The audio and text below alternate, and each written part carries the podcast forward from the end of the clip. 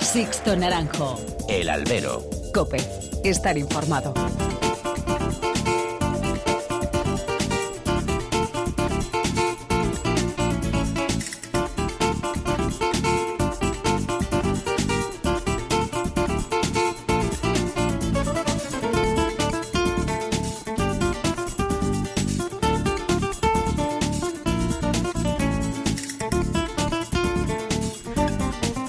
Tal? Muy buenas y bienvenidos a esta nueva emisión del Albero, a la cita con los toros que tenéis todas las semanas aquí en cope.es. Han recibido un cordial saludo de quien nos habla de Sixto Naranjo en nombre de todo el equipo que realiza este programa.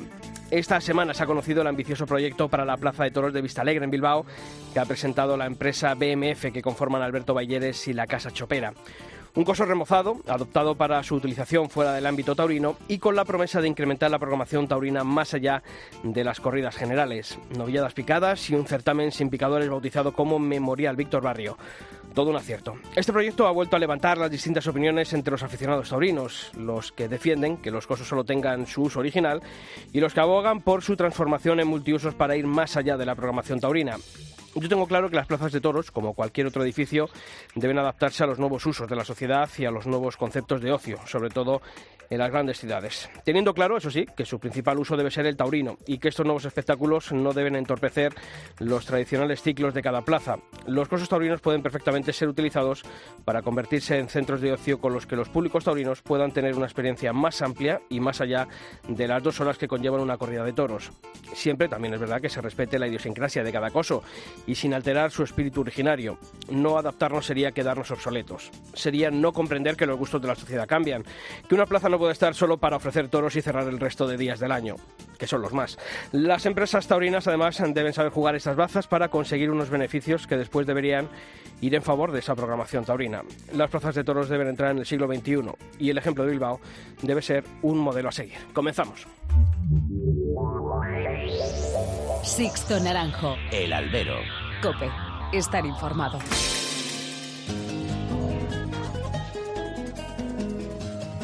Y como todas las semanas ya tengo que saludar a quienes están aquí a mi lado. Pilar Abad, Pilar, ¿qué tal? Muy buenas. Hola, Sisto, ¿qué tal? Y Julio Martínez, Julio, ¿qué tal? ¿Qué tal, Sisto? Bueno, pues como hacemos también todas las semanas, conocemos en forma de titulares los principales temas que ha dejado el mundo de los toros. Antonio Ferrera triunfó este domingo en el nuevo progreso de Guadalajara tras cortar tres orejas. Arturo Saidíbar destacó sin espada a México y Jesús Enrique Colombo dio una vuelta al ruedo en Lima. La empresa de la Plaza de Toros de Bilbao presenta el proyecto Viva, un nuevo concepto para el coso de Vistalegre. Los festivales de Carnaval del Toro de Ciudad Rodrigo anunciarán en 2020 a figuras como Morante, El Juli o José María Manzanares. Fernando Cuadri recibe la Malica de Madera en Azpeitia como reconocimiento a su trayectoria ganadera y a sus triunfos en la Feria de San Ignacio. Y en el apartado de apoderamientos, Curro Vázquez se une al equipo de trabajo de Pablo Aguado, Curro Díaz elige a Juan Ruiz Palomares como nuevo mentor y Pepe Moral lo hace lo mismo con el francés Lionel Boisson. Y como todas las semanas hacemos también, abrimos canales de comunicación entre vosotros y esta redacción, ya sabéis, mails y redes sociales, Pilar. Pues empezamos por eh, correo, sisto, albero arroba cope.es o toros arroba cope.es. En Facebook, muy fácil, buscáis albero cope y en Twitter, arroba albero cope. Bueno, pues esta semana, a, a raíz de, de, ese proyecto que hemos hablado en el editorial, ese nuevo proyecto llamado Viva para la Plaza de Toros de Bilbao, bueno, pues hemos querido conocer qué se comenta en las redes sociales sobre este tipo de proyectos y más en concreto sobre este nuevo proyecto para el coso de Vista Alegre.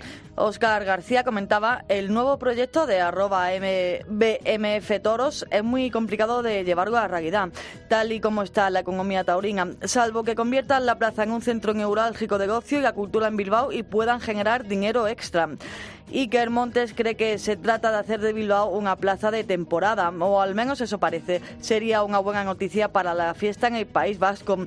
Y por último, Bárbara Robledo opinaba que lo mejor es que fuera de las corridas generales se apuesta por las novilladas y además llamando al certamen Memorial Iván Fandiño. Bonito detalle. Pues sí, es bonito el detalle. Bueno, pues de este tema hablaremos después en nuestro tiempo de tertulia. Continuamos. Me gustas porque estás loca de remate, solo con besos puedo callarte. Me gusta todo de ti, todo de ti.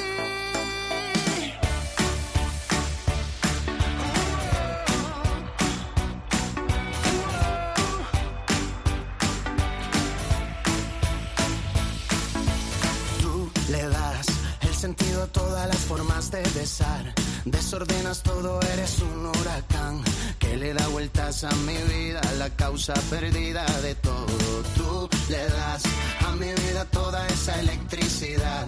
Un abrazo tuyo me vuelve a conectar, me vuelve a alumbrar la vida con esa sonrisa tan abierta,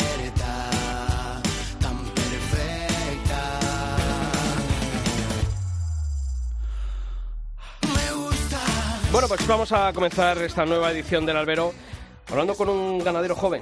Además se ha hecho con las riendas de una ganadería desde el pasado mes de septiembre cuando nos dejó, nos dejó su abuelo, uno de los ganaderos más emblemáticos de estas últimas décadas, Paco Medina. Pero chicos, es hablar de, bueno, pues de un ganadero que ha marcado las últimas décadas de- del toreo, primero con ese hierro del Ventorrillo y después con esa otra aventura que emprendió llamada el Montecillo. El ¿verdad? Montecillo, y yo creo que sí, ¿no? Yo creo que también ha sido una de las ganaderías, tanto la, la primera como, como esta última, que siempre eh, lo hemos tenido todos en, en la cabeza, ¿no? De, de alguna manera, y, y siempre yo creo que, que ver los- esos toros en, en el ruedo siempre nos ha gustado y nos sigue gustando, evidentemente, ¿no? Sí, son ganaderías que nunca han estado en la primera línea, pero siempre han estado en esa segunda Bueno, el línea. como- Ventorrillo tuvo. Me refiero más al mucho, más ¿eh? así, sobre todo aquel toro de, de Talavante con aquel traje azul Chanel y oro que decían, aquel toro fue extraordinario, pero esa ganadería que siempre ha siempre ha hecho algún toro interesante y por eso las figuras tampoco le han hecho muchos ascos. Efectivamente. Bueno, pues hablamos con David Sánchez Medina, es nieto del recordado Paco Medina y está esta semana aquí en el Albero. David, ¿qué tal? Muy buenas. ¿Qué tal? Buenas tardes, ¿cómo estáis? Bueno, ¿cómo están siendo estos primeros meses y la presencia de tu abuelo que, que, bueno, tanto, tanto llenó la, la vida vuestra y, y la vida de las ganaderías, ¿verdad? Bueno, pues eh, lógicamente están siendo meses duros, ¿no? Eh, la ganadería, eh, por desgracia o por suerte, en ningún momento ha parado y entonces ahora eh, mi abuela ha dejado un vacío muy grande, ¿no? Allí seguimos tentando, seguimos ahora mismo en esta semana, por ejemplo, estamos de saneamiento, en fin, allí siguen las labores habituales y, y, y son como eh, las primeras experiencias que estamos teniendo eh, sin mi abuelo, que era, vosotros sabéis cómo era él, que era le gustaba ser partícipe en todo esto, entonces está, sin duda está siendo algo duro. Fíjate que Pilar y yo de de esa primera edición Sí. del curso de periodismo taurino estuvimos cuando eh, tenéis la, la ganadería, la, la del ganadería. Ventorrillo, allí en Ruedo de los Osillos, la pasión con la que vivía, como comentas, y sobre todo de un ganadero que, que se hizo a sí mismo, que, que él no tenía un apellido en el que basarse, una tradición familiar, sin embargo, él se empeñó, eh, primero en el Ventorrillo y después en el Montecillo, en, bueno, pues en ese concepto de, de bravura que él tenía, ¿verdad? Bueno, él, eh, lo que decís antes, ¿no? Que, que- que es una persona que tiene mucho mérito en este mundo porque no viene de una familia. O sea, él, a él no se lo ha enseñado nadie, se lo ha enseñado él a sí mismo, ¿no? Él, él tenía un concepto muy fuerte, muy marcado, mucha personalidad. Esa personalidad ha sido capaz de imprimírsela a sus animales y, bueno, pues, eh, pues por eso ha triunfado, eh, como ha triunfado como ganadero y, y como persona. sin duda. Ujú. Oye, ¿cómo se vivió en la familia cuando, bueno, pues con el ventorrillo en, en la cumbre mm, os cuenta que, bueno, que se vende? Que, que, que hasta ahí llega la ganadería del, del ventorrillo. ¿Vosotros cómo, bueno, cómo, cómo, se vivió en la familia? Esa, esa Bueno, bueno, Yo ahí eh, era pequeño. Era pequeño, ¿no? Cuando todo esto sucedió, yo era pequeño, no, uno no, no asimila eh, ni la grandeza del ventorrillo, porque yo aquello lo vivía como algo normal. Yo quizá ahora lo hubiera vivido como algo más grande, ¿no? Ahora con todo lo involucrado que estoy, con todo lo dentro que estoy, pues lo hubiera vivido tal y como es. Pero yo en aquella época yo lo veía normal, mi abuelo para arriba, para abajo, eh, eh, la ganadería con las figuras ahí dentro, matando a las figuras, entonces yo lo veía como, como algo normal. Y bueno, pues cuando él decidió venderla, pues como él tenía mucha personalidad y él, él nunca eh, pedía opinión, ¿no? Él hacía y luego ya se acaso preguntaba, ¿no? Entonces, bueno, pues, pues sin duda nos sorprendimos, al igual que nos sorprendimos cuando decide crear otra ganadería que parecía que, que aquello lo vendía porque ya no quería seguir con eso, pero bueno, al final que le pica el veneno de- del toro lo lleva adentro y, y tanto, como dicen los toreros, ¿no? Un torero se muere torero y un ganadero yo creo que se muere ganadero. Eh. Eso te, eso te iba a preguntar, David, porque tú ahora con la perspectiva del tiempo, ¿tú crees que él vende el ventorrillo sabiendo que él va a seguir siendo ganadero de Bravo? Sin duda no, sin duda no. Él vende el ventorrillo pues porque se le cruza el cable, porque es que no tiene ninguna otra explicación. De hecho, yo creo que, que, que él se habrá arrepentido toda su vida, ¿no? De, de vender el ventorrillo porque porque era lo que le gustaba y, y- y, bueno, pues fue algo que, que le habrá llevado a otras cosas, y- pero yo creo que él se habrá arrepentido, ¿no? Porque porque el Montecillo no tenía tiempo real de ponerlo donde él quería y, y- dejadme que os diga que yo pienso que es mejor ganadería que, el Ventorrillo fue en su punto álgido. Eh, David, eh, recordando a tu abuelo y ahora que, estás al frente de, la ganadería, eh, me imagino que muchos días has pasado a su lado, mucho habrás aprendido, pero eh, sobre todo em, te habrá quedado claro, por así decir, el concepto ¿no? que, que él tenía para sus toros, es decir, que tú ya estás al frente de la ganadería, ¿qué es lo que, lo que él quería en, en sus toros, David? Pues vamos a ver, eh, sin duda yo tengo claro su concepto porque él es el que me ha inculcado a mí el toro y, y aunque yo, pues, lógicamente, hemos a muchos toreros, conocemos a muchos ganaderos, pero yo el concepto para mí universal del toro es el que tenía él, con lo cual sin duda ha quedado marcado a fuego y es el que yo pretendo seguir. ¿eh? Yo no, no, no creo que sea más listo que nadie y yo creo que, que el Montecillo y el Ventorrillo no eran el Montecillo ni el Ventorrillo, eran el toro de Paco Medina y yo he tratado de aprender no el Montecillo ni el Ventorrillo, sino lo que Paco Medina que exigía y quería de esos toros. Y entonces, pues ahora se verá si David ha sido capaz de aprenderlo o, o no. ¿Qué tal, David? ¿Se echa de menos al abuelo, sobre todo a la hora de, estar en el campo, ahora que cogen las riendas de la ganadería, pues a la hora de que haya algún problema con una vaca, con un toro, con algo? ¿O tiene las cosas claras y, has aprendido bien en ese sentido? Vamos a ver, se echa de menos al abuelo en, todo, eh, en nuestro día a día, porque nosotros, aparte de la ganadería, nos llamábamos 20 veces todos los días, nos peleábamos 20 veces todos los días, en fin, teníamos una relación, éramos mi carne y yo, ¿no? Y bueno, la verdad que no le echo de menos en, en, en, en cuanto a las decisiones porque ya las tomaba yo desde hace eh, bastante tiempo, ¿no? Él, él no, su fallecimiento no ha sido algo repentino, él se fue poniendo malito ya desde hace años, aparte de lo malito que estuviera, él era una persona con, con 85, casi 86 años ya, con lo cual simplemente por, por, por una causa física él ya no podía estar al frente de la ganadería, con lo cual el estar estos años atrás, aunque con él eh, al frente yo de todo, pues ya me hace que, esto no sea nuevo para mí, esto es simplemente continuar con, con lo que ya estaba haciendo. ¿Y cuál es el legado de Paco Medina, eh, David, ahora en el Montecillo? ¿Cuál es el, el, estado en el que él dejó la ganadería y la puso en tus manos? Bueno, él eh, para mí me ha dejado oro en las manos, porque yo creo que, el, Montecillo es como decía antes, ¿no?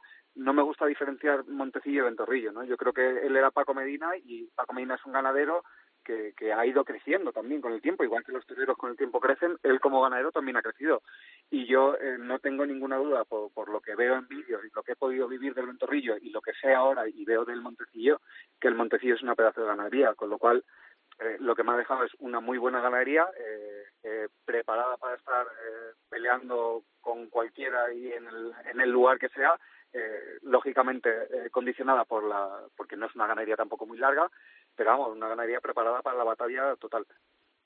David, en el campo has vivido toda tu vida, pero claro, ahora tienes esa responsabilidad, ¿no? Y eres el, el, el responsable absoluto ahora de, de, la ganadería y, bueno, pues tienes la herencia de, de tu abuelo pero mm, no sé si a lo mejor imaginabas, aunque has estado acompañando a tu abuelo, mm, que me imagino que, es muy laborioso, ¿no? Eh, todo lo que tengas que hacer. No sé si te lo imaginabas así, si tu abuelo te lo llegó a transmitir así, si tú eh, pues eh, notabas esa sensación cuando estabas con, con, tu abuelo o te has encontrado con algo ahora, no que te sorprenda, ¿no? Pero, pero que te lleva más tiempo o, o, incluso, no sé, pues, más todavía responsabilidad.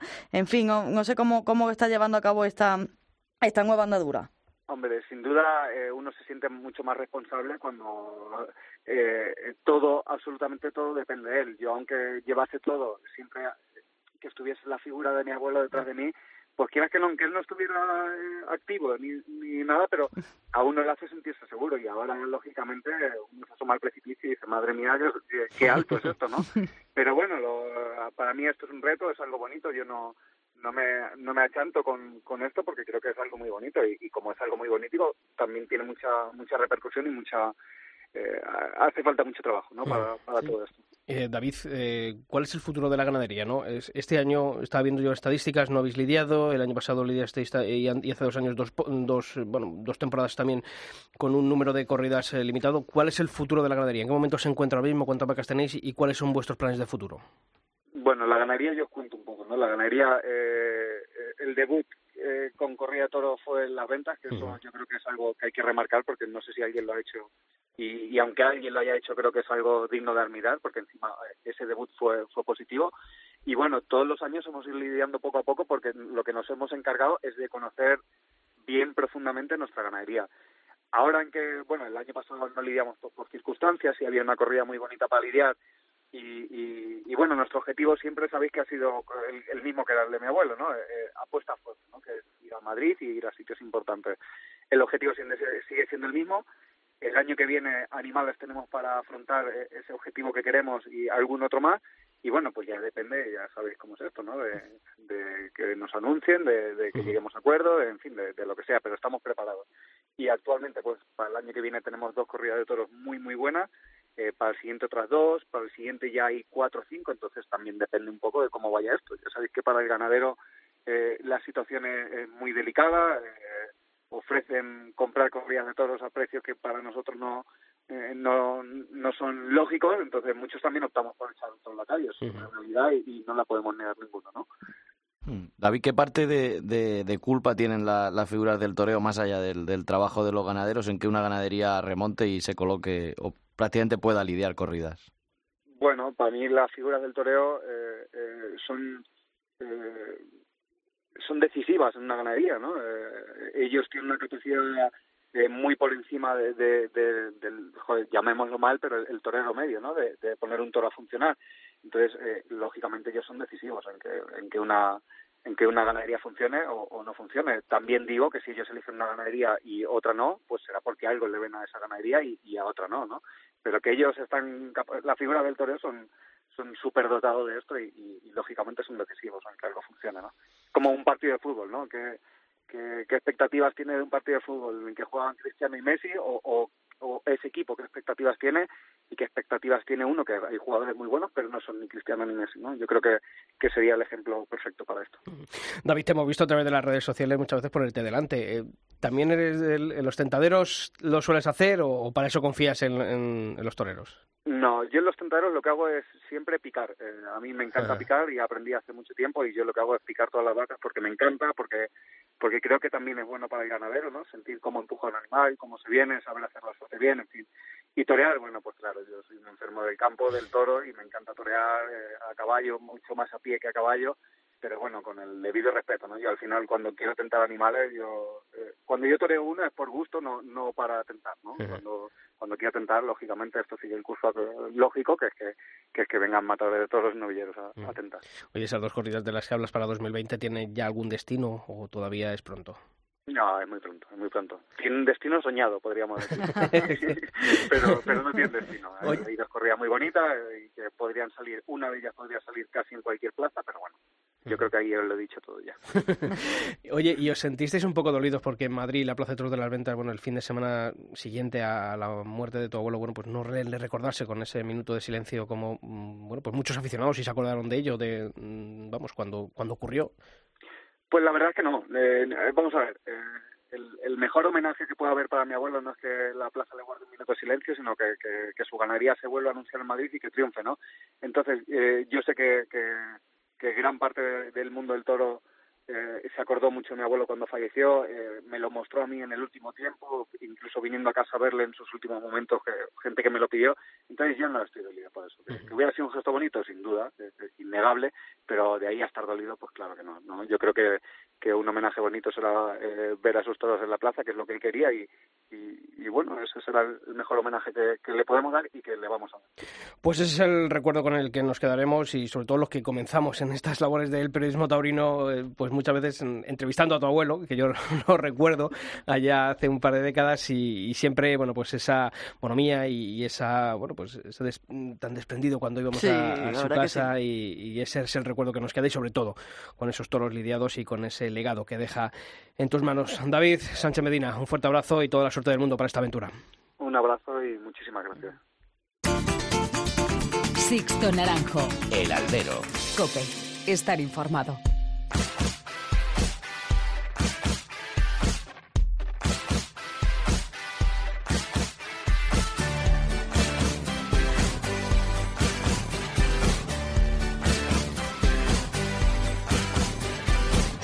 Pues ya sabéis que aquí en nuestra web, en cope.es barra toros, no descansamos ningún día de la semana y que actualizamos esta sección con todas las noticias que deja la actualidad del mundo del toro pilar. Y este repaso esas noticias más destacadas de estos últimos siete días lo vamos a comenzar hablando de Ciudad Rodrigo y de sus carnavales del toro que ya tienen carteles. Morante de Gapuebla, el Juli, José María Manzanares y el Fandi, además de los locales Juan del Álamo y el KPA, son los grandes atractivos de los carteles del Carnaval del Toro 2020 que se celebrará entre el 22 y 25 de febrero los carteles se completan con una novillada picada, otras sin picadores y los tradicionales encierros. Las combinaciones completas las podéis consultar en cope.es. Y nos vamos hasta Bilbao porque allí, como ya hemos contado, se ha presentado Viva, el nuevo concepto de Plaza de Torre Julio. La empresa BMF, que agrupa al empresario mexicano Alberto Belleres y a la Casa Chopera, ha dado a conocer un proyecto en el que el coso de Vista Alegre se convertirá en un espacio multiusos durante los meses en los que no haya festejos taurinos. La plaza se remodelará y además de las corridas generales habituales del mes de agosto, Bilbao va a coger en junio el denominado Cecenfest, que es fiesta taurina en euskera, y que se trata de un fin de semana en el que habrá una novillada picada y el tradicional al Festival Benéfico del Club Taurino y además también va a llegar el Memorial Iván Fandiño compuesto por tres novilladas sin picadores que van a ser nocturnas y gratuitas de las que van a salir tres finalistas para la novillada de promoción incluida en las corridas generales de agosto. Y seguimos en el País Vasco porque Azpeitia ha reconocido la trayectoria del ganadero Fernando Cuadri. El creador se ha recibido de mano de Jochín Iriarte, presidente de su comisión taurina, la maquila de honor, símbolo vasco de autoridad y respeto. Azpeitia reconoce así la trayectoria de ganadería novense en la Feria de San Ignacio. Julio, semana intensa de apoderamientos. Sí, entre ellas está el acuerdo entre Curro Díaz y Juan Ruiz Palomares. El jienense Alberto Lamelas ha llegado a otro acuerdo con Antonio Tejero. El aragonés Jorge Isiegas ha hecho lo mismo con Pablo Saugar-Pirri. Y Pablo Aguado ha, ha sumado a su equipo de apoderamiento al matador de toros Curro Vázquez. Y ahora, y como hacemos también todas las semanas, abrimos capítulo para vosotros, para las peñas y asociaciones taurinas que con la llegada de estos meses del frío pues arrancáis una época llena de actividades. Para hacernosla llegar, ya sabéis, dos correos, albero.cope.es y toros.cope.es, Pilar. Empezamos siempre por lo mismo. Por Madrid. Aquí la Asociación El Toro continúa este jueves su ciclo de tertulias invernales con el ganadero Santiago Domecq como invitado. Será a partir de las 8 de la tarde en el restaurante Puerta Grande. Y sin abandonar Madrid, también este jueves 21 se va a celebrar la cuarta sesión del aula de tauromaquia de la Universidad San Pablo CEU. Esta semana va a contar con la presencia de Belinda Yúfera Rodríguez, bibliotecaria jefa de la sección Materiales Especiales de la Biblioteca Regional de Madrid, que hablará de los fondos taurinos de esta biblioteca con especial atención a uno de los más importantes fotógrafos que dedicó su vida al arte taurino de principios del siglo XX. Se trata del fotógrafo Bandel. La cita a las siete y media en el aula magna de la Facultad de Derecho. La Asociación Taurina Cultural Tierra de Toros de Colmenar Viejo, en Madrid, convoca su vigésimo séptimo concurso literario internacional Tierra de Toros, un concurso en el que podrán participar cualquier escritor, novela, aficionado o profesional que lo desee. El tema de los trabajos eh, deberá tratar sobre cualquiera de las facetas de la tauromaquia, pudiendo ser en formato cuento, novela, poema. Los interesados eh, pueden enviar sus obras a tierra de toros colmenar viejo arroba hotmail.com. El ganador recibirá 3.000 euros de premio. Y también nos han hecho llegar hasta nuestros correos, albero.cope.es, las sextas jornadas taurinas de Grazalema en Cádiz, organizada por la Peña el lunes del Toro de Cuerda. Ese día, por la mañana, el sábado, se va a organizar una tertulia de corredores de encierros con toros ensogados y esa misma tarde habrá una primera charla, mesa redonda con subalternos y otra posterior con los diestros Octavio Chacón, Daniel Luque y Pérez Mota como protagonistas. Ya sabéis, las actividades de vuestras peñas y asociaciones taurinas, hacernoslas llegar a albero.cope.es o toros.cope.es. Continuamos. Llévame a tu casa árbol, vamos a bañarnos en el río, que no deje nunca de girar esa cara de aquel vinilo.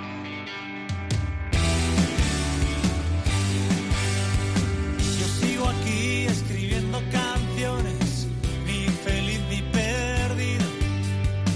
Nunca estoy más de siete noches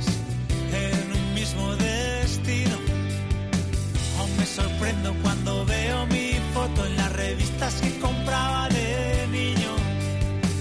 Allá en Reynosa cuando nuestro planeta era esa pelota.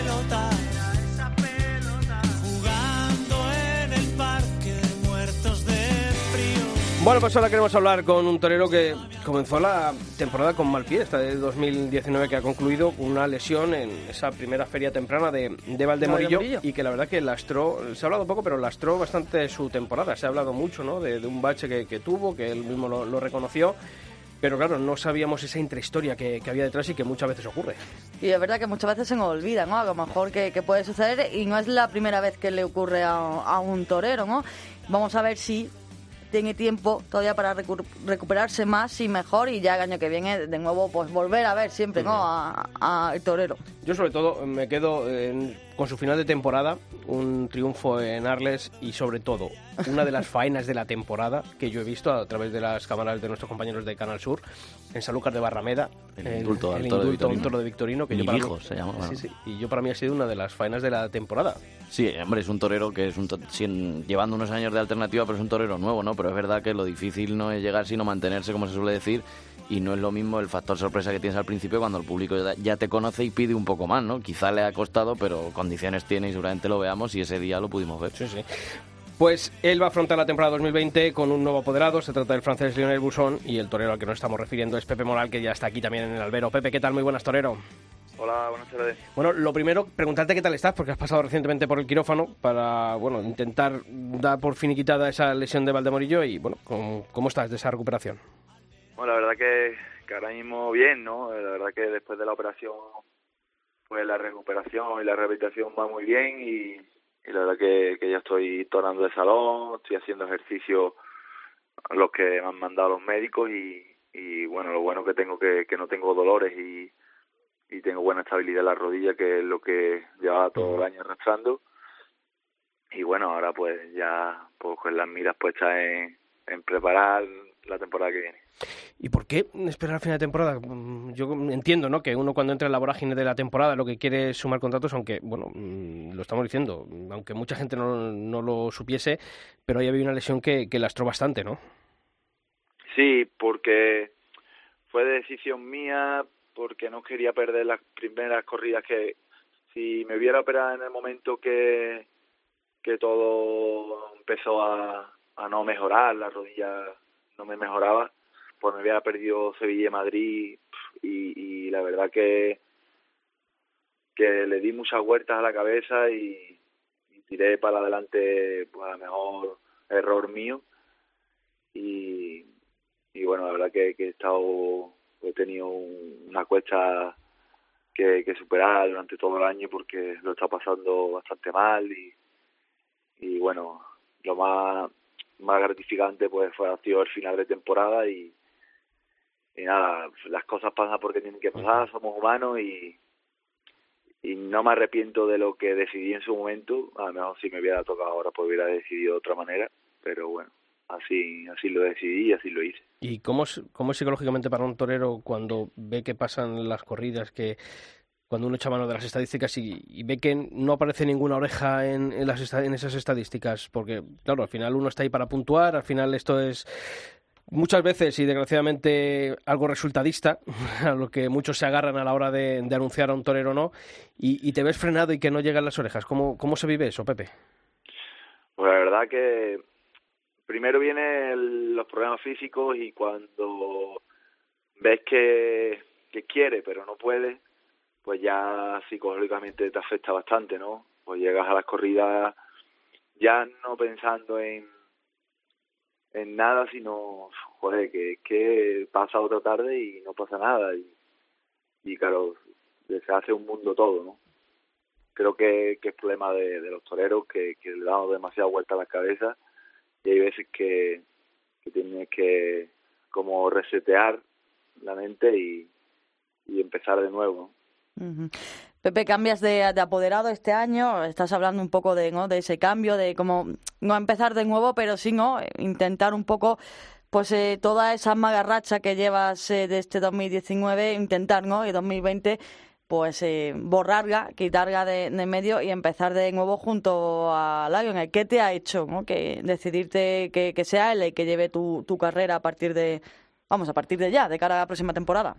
Pues bueno, lo primero que decidí cuando terminé la temporada, lo primero que tenía en la mente era operarme de la rodilla, que ya lo tenía previsto, y luego pues buscar un camino nuevo.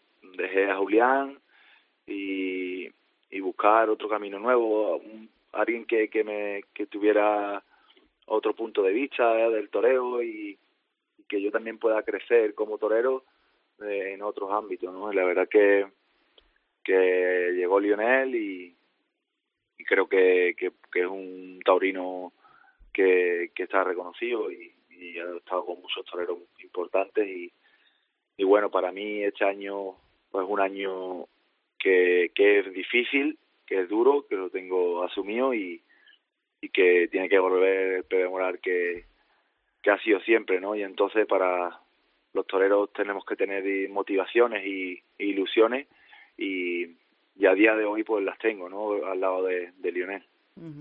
Eh, bueno, decías ahora, Pepe, que este año has, estado con, con, Julián Guerra y, bueno, mucha gente incluso le ha echado la culpa a Julián Guerra de que tu temporada no haya sido la mejor. No sé eh, cómo valoras tú este año con, con Julián Guerra, porque es verdad que él no es el que mejor prensa tiene de cara al, de cara al aficionado. ¿Qué es lo que has aprendido de, de Julián en esta temporada?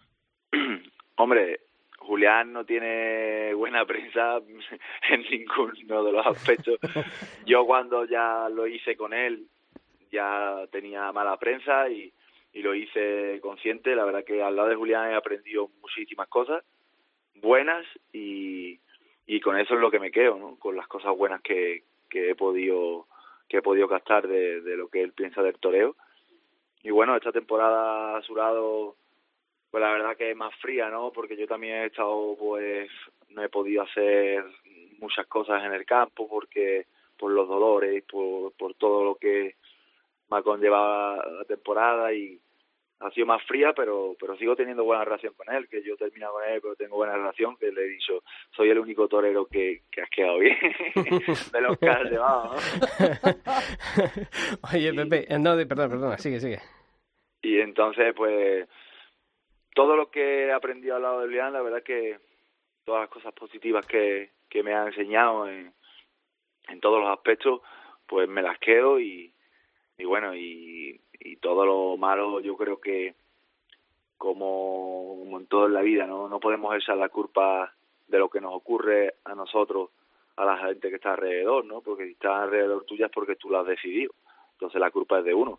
Entonces yo no me puedo echar la culpa a Julián ni nada, la culpa es de mía y, nada, no puedo reprocharle eh, nada. La verdad que ha hecho un gran trabajo conmigo y, yo estoy pues contento de lo que he conseguido a su lado y, y ahora pues mirar metas nuevas, ilusiones nuevas.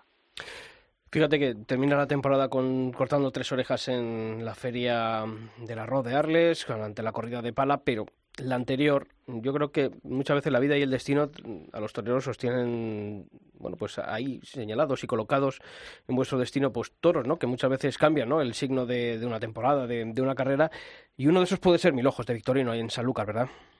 Sí, ¿no? El toro Mil Hijos de, de Victorino, pues llegó en un momento que yo ya estaba anímicamente estaba bien, estaba bien, tenía todavía dolores de la rodilla y, problemas físicos, pero pero pero me encontraba bien y, la verdad que, que Dios está ahí arriba y, y la verdad me lo puso en el camino y fue uno de los toros que, que me volvió a dar esa moral, ¿no? Que, que parecía que, que no la tenía durante todo el año. Eh, Pepe, eh, se sigue echando en falta al, al maestro, ¿no? Eh, que te acompañó tantos años pero que yo creo que también un poco te ha dejado eh, esa huella, no sé si de la que todavía te has recuperado o de la que todavía sigues echando en falta. Pues la verdad que, que lo he en falta cada día. Si te digo la verdad, no hay un día en mi vida desde que mm, se fue eh, que no lo recuerde. Porque ha sido de las personas que de verdad ha estado a mi lado, ha confiado en mí y, y luchó a capa y espada ¿no? con mi carrera y, y lo he hecho muchísimo de menos todos los días. No hay un día en una corrida o un día de entrenamiento que, que, no, que no lo recuerde. Eh, para un torero, Pepe, eh, ahora este año seguramente era el, el año en el que Pepe Moral se tenía que, mm, no consagrar en el toreo, pero sí estabilizarse, ¿no? Coger un poco de, estabilidad.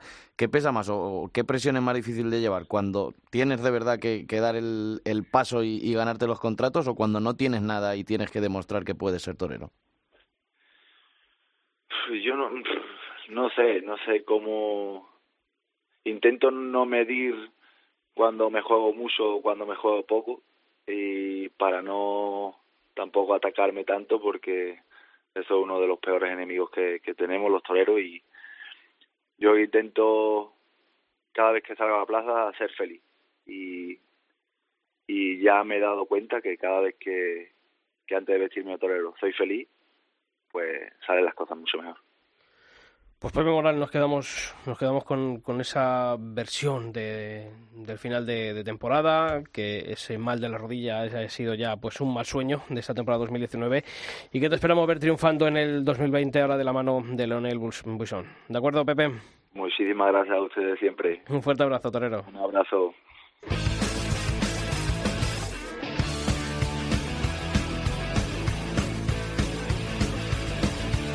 Sixto Naranjo. El albero. Cope. Estar informado. Palabras más o menos ayer me decías. Palabras más o menos que no me quieres. Palabras más o menos me estás dejando en cueros. Palabras más, palabras menos. Palabras más, palabras más, palabras menos.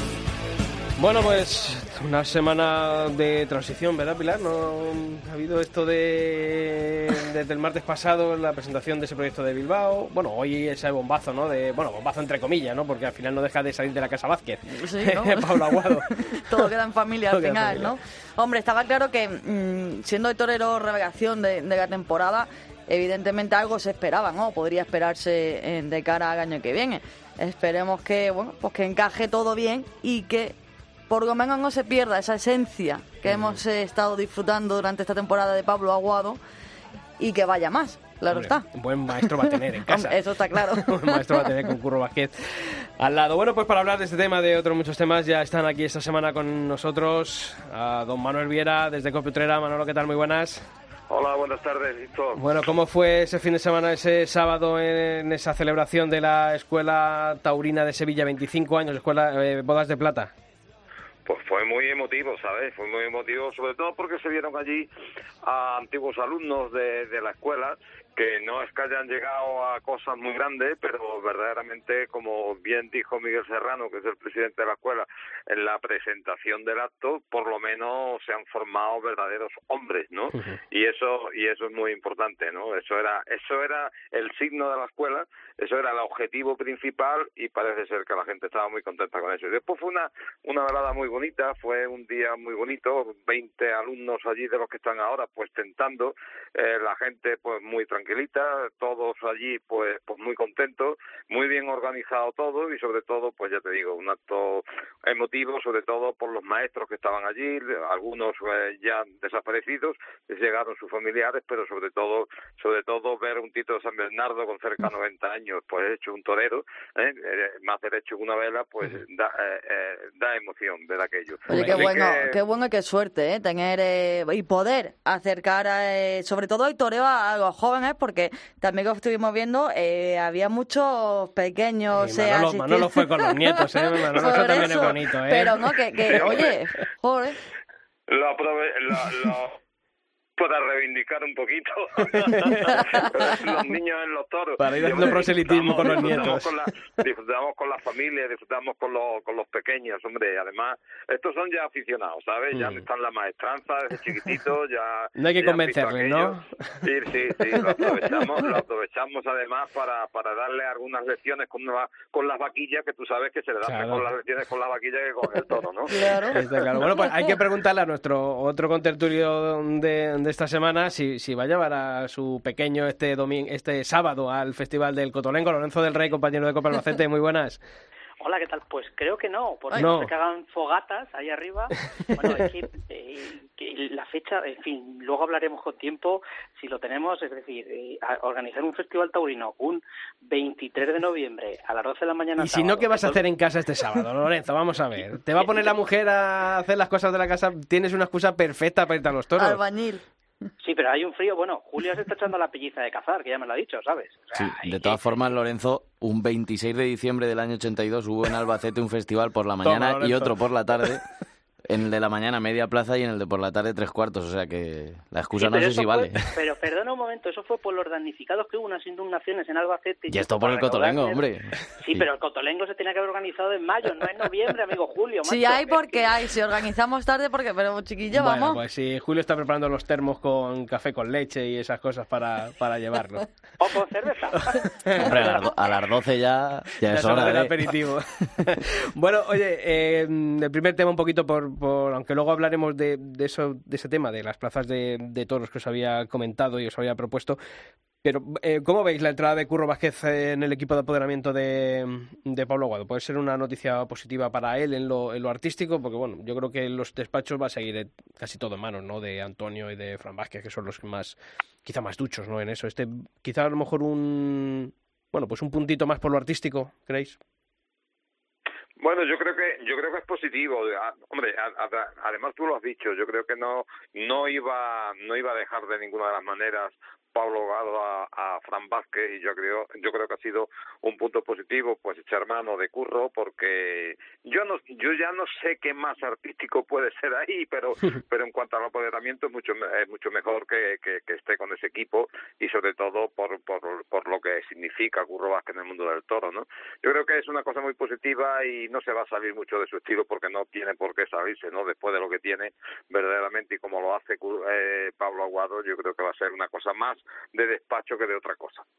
Yo coincido con Manuel que va a ir más, más que por lo artístico, porque hombre, siempre hay una, los toreros según van pasando los años van eh, evolucionando, van puliendo su estilo, pero yo creo que va, lo que está dejando entrever Manolo es que va por el tema del despacho, que las contrataciones yo creo que va a ir la cosa más elegida, en el sentido de que a lo mejor los honorarios van a ir a más, que como deben ir, si sigue manteniendo esa proyección que está teniendo. Yo creo que va por ese, por ese estilo y ojalá, porque es que qué pena de lesión la de Pablo Aguado, porque yo creo que cortó un poquito su, su, su progresión este año y terminó luego cuando reapareció otras lesiones ahí, por ejemplo Julio lo vimos en Albacete, no... no bueno, la de Albacete no, no, fue una tarde con suerte, pero fíjate la tarde de Ronda, o sea que sí tuvo tardes no, pero yo te digo en el sentido del final de esa de, temporada, pero bueno, yo espero también, es uno de los alicientes que duda cabe Rocarrey, Pablo Aguado, que estamos nombrando de él de cara a la próxima temporada, sin duda. Mm, además, Curro Vázquez, yo creo que se apunta al boom de Pablo Aguado, más que Pablo Aguado irse con Curro Vázquez, Curro Vázquez se aprovecha de que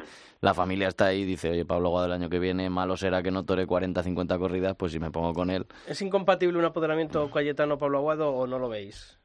No, no creo que sea incompatible, que va, son dos toreros totalmente diferentes. A ver qué pasa en ronda, porque como hay rencillas entre uno y otro, igual Pablo Aguado le pesa luego para... Sí, pero Pablo Aguado seguro que va a ronda más que Cayetano, ¿eh? Por eso, a día de hoy sí. Sí, claro, claro. A día de hoy sí. Bueno, oye, el otro tema eh, de esta semana ha sido la presentación de ese proyecto Viva para la Plaza de Toros de, de Vista Alegre en Bilbao, bueno, un nuevo concepto de Plaza de Toros que va más allá de un edificio que solamente hasta ahora ha estado dedicado a, esa semana y media que duran las corridas generales de, de Bilbao. Y bueno, pues pues con una cúpula, con varios espacios que se van a abrir. Bueno, pues se va a intentar que, la Plaza de Toros sea un coso multiusos en el que acoja más eh, espectáculos no taurinos y también eh, se aproveche para, bueno, pues organizar como era Fest, ¿no? Has dicho, Julio, antes. Fest, fiesta taurina, pero en, euskera. que eres una persona con mundo, pues menos mal que te tenemos para traducir estas cosas. Eh, va a haber un certamen de una novillada picada, va a haber el tradicional festival del Club Taurino, va a haber luego un certamen de noyeros en picadores al que han llamado memorial Víctor perdón, Iván, Fandiño. Eh, ¿Vosotros estáis de acuerdo que plazas eh, como la de Bilbao, luego ya entraremos en si Madrid y Sevilla pueden acoger eso, que Madrid ya está más metido en, estos en estos jeribeques de, cúpulas y, carpas y eso, pero mm, ¿veis positivo que una plaza de toros pueda tener vida más allá de, la programación taurina? Sí, sí, yo lo creo, yo, yo creo perfecto, vamos, yo un, eh, edificios de, de esta índole que estén cerrados solo y exclusivamente para para dar una en la temporada de todos pues 5, 10, 15 corridas de todos me parece me parece que, que, que, es incoherente no con lo que significa un edificio yo creo que que lo de lo de Bilbao va va a poner en el objetivo lo que pueden hacer muchos pliegos de condiciones con otras plazas de todos. Eh, Madrid está por ahí y hay muchas que, que, que van por, por, ahí también yo pero en, en Madrid fíjate en Madrid fíjate Manolo que hay muchos aficionados de los más duros después, nuestro amigo Roberto, el presidente de la Asociación del Toro de Madrid, que está totalmente en contra, que siempre dice, luego cuando nos escuchen nos mandará, me mandará un mensajito diciendo, ¿cómo no me has dejado entrar si vas a hablar de...? Pero sé que siempre está con el tema que esto no puede convertirse en una discoteca. Y yo le digo que, hombre, que mientras se respete el momento de la liturgia de las dos horas de festejo, pero después a mí convertir una plaza de toros en un recinto de ocio... es que al fin y al cabo no tienen que acabar, y al fin y al cabo tú también tienes que buscar, eh, si quieres mantener... Eh, eh, esa plaza de toros. Fíjate, Granada, por ejemplo, eh, y aquí hemos visto, ¿no? En Madrid también, los conciertos, ofrece conciertos, ofrece campeonato de, de Red Bull, de Gamoto. Es una manera, ¿no? De, mantener esa supervivencia, por así decir, pues por ya sea por la exigencia del canon, por el dinero que costa eh, cada tarde un festejo.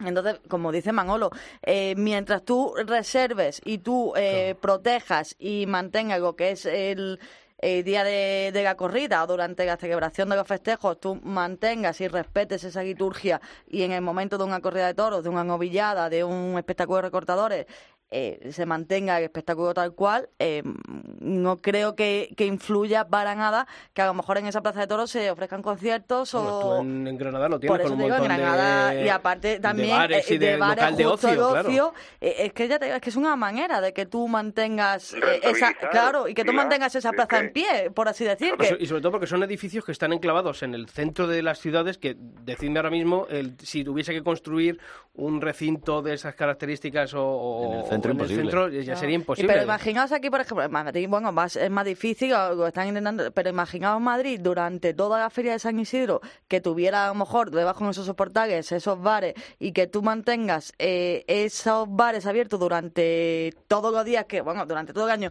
pero es que durante esos días de celebración, que aquí es un mes, Sí, sí. Pues tú imagínate el beneficio que otorga, ya no solo a la ciudad, sino también a, eh, a, a quien alquila, ahí, a ahí, ahí choca. Es más difícil en Madrid, difícil pero porque bueno. es un edificio considerado como. Sí, que por eso digo que en Madrid es más difícil, pero como ponías el ejemplo, eh, claro, es que tú, tú ahí estás dando y estás eso rentabilizando ese espacio. Hombre, gracias a Hay Dios todavía no se conoce nadie que nadie que Madrid que porque hagan una fiesta que reviente la plaza, por mucho que sea un patri... no es como el fútbol y tal, que van los de este fin de semana los Sporting Oviedo, y van los del Sporting a Oviedo y revientan los baños y revientan, que- eso los toros no pasa, o sea, no pasa nada porque se tomen una copa. Gaeta se han celebrado conciertos y se han claro. celebrado varios actos y no ha habido ningún problema. Es decir, y, bueno, pues el ruedo, pues algunas veces lo, lo, lo tapas, otras veces no, y ya está. O sea, que yo, yo no creo que eso tenga que ser. Ahora, si a lo mejor hubieran dicho, en vez de celebrar eh, siete corridas de toros, vamos a celebrar dos, eh, vamos, no vamos a No, dar o ninguna novillada o o, que a algo lo mejor así. hubiese que desplazar la feria porque en esos Bueno, días quieren hacer sí. un concierto. o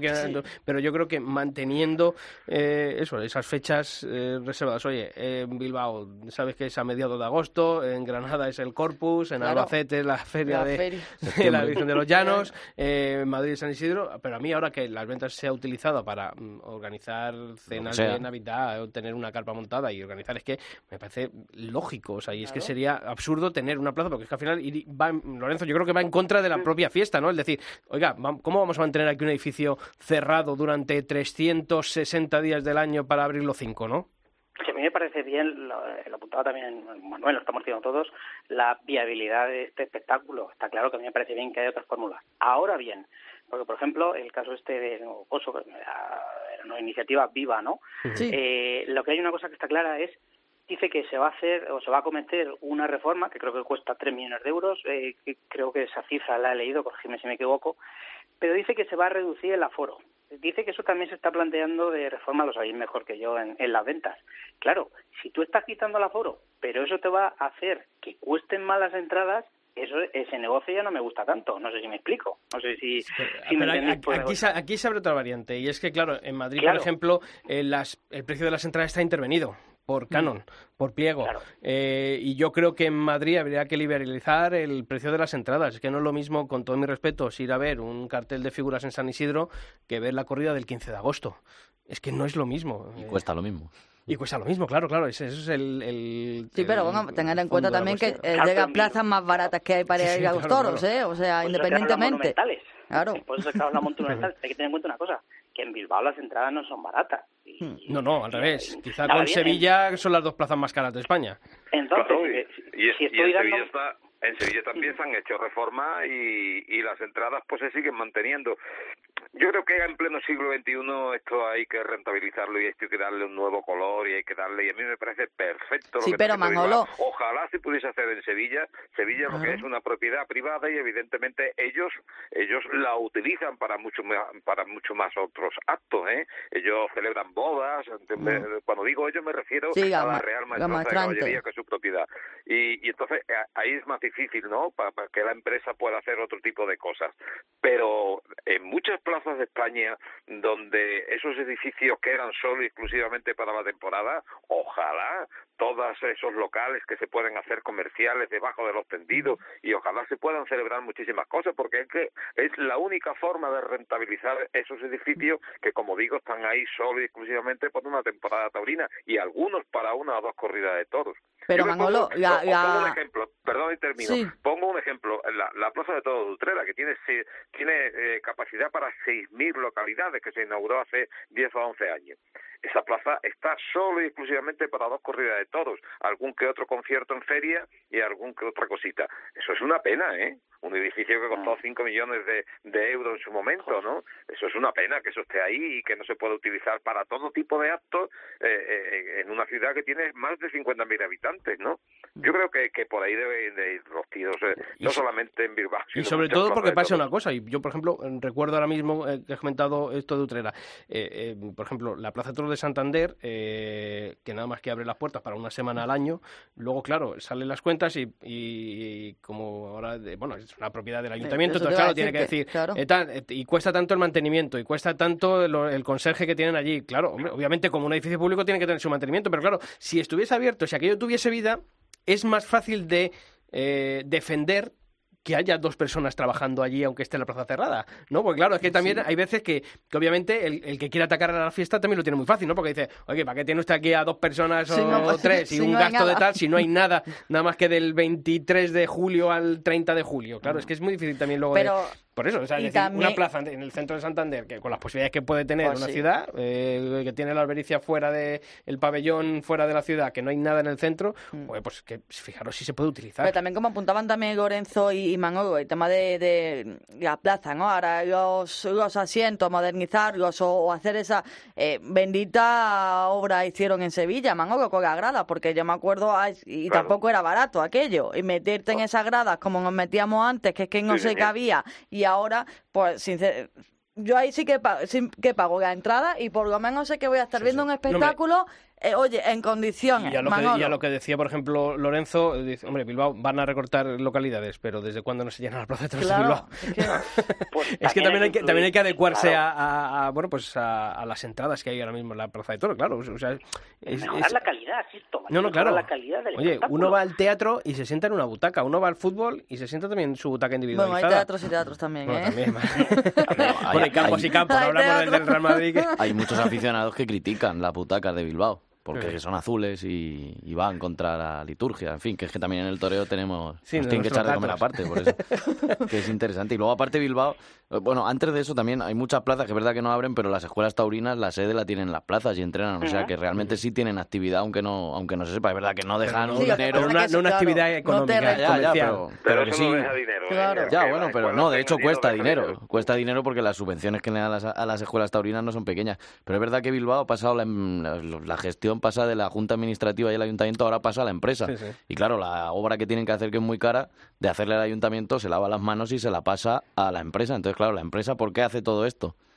¿Porque de verdad quiere fomentar o porque tiene que sacar un Tiene- poquito más? tiene que sacar- Entonces, Tiene que claro, esto lo hace por. Memorial Iván Fandiño, por Cecenfes o por el Toreo, lo hace porque es que como no haga esto, no me salen las cuentas. Claro, pero a mí no me parece mal que una tema. empresa busque, o sea, yo, Hombre, lo hay que, hay que diciendo ponerlos antes. a trabajar, ¿eh? que también los Sí, en Bilbao lo han tenido muy fácil siempre. ¿eh? Bueno, aquí Pero si, si no hubiese cambiado esto, seguramente la empresa no hubiese hecho No, esto. no, te lo le hace falta. Claro, ya, pero vamos a. Pero, pero al final, ¿qué hubiese pasado con Bilbao? Que es una plaza que, que hubiese ido eh, en un está en un declive muy preocupante. Total, total. Muy preocupante. Entonces, o dotas de nuevas ideas a la No, programación sí. taurina de Bilbao, o Bilbao era una plaza muerta en 3-4 años. A eso me refiero, que Es que, que- no está tan mal, es decir, que tengan Que que, se pongan a trabajar, buscando, que se están pongan a buscando, trabajar. evidentemente, pero oye, mira, eh, ya empieza, ya hay aquí una, una primera vía, ¿no? Sí, sí. Pues vamos a ver, oye, vamos a ver qué ocurre y como estamos diciendo, no será la primera plaza eh, que se utilice para un espectáculo que no sea taurino. Hombre, a mí que si la Plaza de Toro de Bilbao quiere hacer, pues eso, un acto, un teatro en el- la semana del 15 de enero, me parece... Sí, o la. Copa Davis, como la se Copa hizo el tenis, pues, oye, que me parece perfecto, ¿no? Que, que la gestión que pueda tener esa posibilidad. Claro, el problema, Manolo, es decir, bueno, pues en una plaza alterar, ¿no? Que es muy complicado. En Sevilla, en Madrid ya mm, estamos viendo los problemas que hay con patrimonio a la hora de tocar cualquier mm, cuestión arquitectónica. eh, sobre todo punto y Sevilla, ¿no? aparte, sí, Sevilla es Sevilla que... aparte porque Sevilla es un- una cosa propiedad privada, eh, es, eh, es, hay una, un don de, de, de Sevilla, una cosa, mu- y ahí no te dejan ni, ni poner, bueno, ahí van a poner un asiento mañana, ¿no? Es un sillón ahí en absoluto. Ahí nos, se- nos seguiremos dejando el dinero en el fisio cuando hombre, termina la feria de abril. Los tendidos eso permanecerán los, por los siglos de los siglos, ¿no? Eso no lo creo. Pero lo decía Pilar antes, hay que ver lo que nos hemos tragado en Sevilla en esas graditas eh, que no cabían ni las piernas, ¿no? Yo, yo retransmitiendo corrida de toros allí me, quiero acordar dándole co- con el micrófono en el cogote del que estaba delante. Pero si es que no vendían, cabíamos, ¿no? vendían una entrada con- justo con la columna que tú te tengas que abrir Sí, de señor, piernas sí, para sí, y no, no, si no veían nada de qué va a ver si tenga que columna te la comía. Y esos son monumentos de la ciudad, monumentos que, que evidentemente es muy difícil, pero hay muchísimas plazas de toros que se pueden hacer auténticas maravillas para rentabilizar ese negocio. Incluso después una cosa, si el empresario gana dinero, después dará novillada, cosa que no da ahora, y eso sí que es un Claro, problema. yo por eso digo lo de. Bilbao, ¿no? Que, oye, si ese ese beneficio económico redunda en esto, en, en el que haya una programación más allá, por ejemplo, de las corridas generales, Claro. pues oye, bienvenido sea, ¿no? Eh, y sobre todo, cuando estamos hablando de que están faltando muchas novilladas, pues que en Bilbao, por ejemplo, se apueste por una novillada picada eh, que hasta ahora no existía en su programación y un certamen de novilleros sin picadores que, bueno, puede tener a lo mejor menos repercusión, pero bueno, oye, al final no deja de ser apostar por la cantera, pues bienvenido sea, ¿no? Yo creo que, que es lo que hay que hacer, ¿no? Muchas veces... eh, no sé yo también si es la labor de las plazas de primera, ¿no? Pero mm, a lo mejor el circuito de, de plazas, yo creo que es una de las cosas buenas que hizo la Comunidad de Madrid, ¿no? El sacar todas esas novilladas de promoción a los pueblos de la comunidad, ¿no? El incentivar que los pueblos tengan la posibilidad de aprovechar, claro, de, esas novilladas para, para y que los chavales no tengan que venir a Madrid, ¿no? Y el decir, bueno, vamos a patrocinar tantas novilladas, tantos puestos Y en a plazas novilladas. vacías, pues plazas tan grandes verlas vacías para un chaval que si va a un pueblo, que son las fiestas del pueblo, Pero, pues- pero sobre todo que está bien, ¿no? Que se apueste Sí, por sí, las novilladas claro. en este caso, ¿no? Eh, tanto Madrid con su pliego con esas novilladas como Bilbao, bueno, pues ya que allí hay menos plazas en, en la provincia de, de Vizcaya, bueno, pues oye, el, el aprovechar la, la programación de mm, la amplitud que tiene un año taurino en Bilbao para dar esa novillada picada y esas tres sin, sin picadores, que bueno, pues no deja de ser. Bueno, bueno, pues nada, que ha sido un placer. Una cosita, Dime, sí, que claro. deja, hombre, que es una cosa Claro muy que sí. importante y muy interesante. O sea, que tú, mandas aquí, Manolo. Con, con, con respecto a, a, la, a la organización del 25 aniversario de, de Sí. la Escuela de Tauromaquia de Sevilla, fíjate tú que hubo una, una convivencia extraordinaria allí con toda la gente, un catering extraordinario. ¿Quién paga eso? Pues fíjate, la Escuela de Tauromaquia de Sevilla ha conseguido que todo eso, aparte de la Real Maestranza de Caballería, que es su patrocinio, ¿no?, de por ley, eh, pues cinco empresas, lo estoy contando, ¿eh?, para que no se me olvide, una, dos, tres, cuatro, cinco, cinco, seis empresas ¿eh? han participado eh, eh, con, con la organización del 25 aniversario, con lo difícil que ahora que una Pues empresa ¿eh? Tenga se publicite con los toros. Pues cinco empresas de, de nivel nacional, ¿eh? de nivel nacional. Pues para que muchos, para que muchos tomen nota, para que sí. muchos tomen nota. y- y es una cosa que es importantísimo cuando otros están Pues igual que, pues fíjate, igual que hacemos, o que, se, no, que hacemos, ¿no? Ese boicot, ¿no? Cuando hay alguien, "No, oye, boicota tal, pues yo creo que también es bueno eh, darle eso- publicidad a esas no, empresas. No, no, se, no, se- no se sabía. Yo no, No, por eso te digo que igual que todos nos enteramos, oye, que por esta empresa, no sé qué, igual es bueno también enterarnos qué empresas son las que se anuncien y las que eh, Y te- meten dinero eh, en la la fiesta de Y los también toros. te demuestra que, que el que quiere trabajar encuentra patrocinadores, que hay otros que con la excusa de que, De que no. de que no, eh, nadie pone dinero, pues no se echan a trabajar. Bueno, Lorenzo, preparado ya entonces para el cotolengo, ¿verdad? Sí, sí, ya se ha tomado Julio esta mañana un buen almuerzo, ahí ya lo habéis visto en Twitter, Sí. o sea que yo ya tengo la pelliza y tal, y un termo de café, como decís, ya pasaré, ya os contaré del Cotolengo, que la verdad es que hoy ya, que ojalá haya un lleno hasta la bandera y se logre mucha recaudación para esa institución del Sagrado Corazón de Jesús, que falta hace ese dinero, la verdad. Pues así esperamos. Lorenzo del Rey, un fuerte abrazo. Un fuerte abrazo y valor y al toro, amigos. Manolo, también para ti, un fuerte abrazo. Un abrazo para todos. Bueno, pues semanita tranquila, pero bueno, cada de sí. Bueno, tiene todo, todo tiene sus cositas. Julio, tú te vas para Albacete entonces, Me ¿no? Voy para Albacete a ver qué pasa con el Cotolengo. No soy tan optimista como Lorenzo, pero bueno, siempre que haya toros ahí estaremos. Yo voy a pasar de largo. Si luego a la vuelta mm, Deberías. me ofreces algo, pues me quedo, Si ¿vale? queda algún sobrero. Hasta la semana que viene, chicos. Hasta luego. Y a todos vosotros, ya sabéis que la información taurina continúa todos los días de la semana aquí en nuestra web, cope.es barra toros, y que nosotros volvemos el próximo martes aquí en el Albero. ¡Feliz semana!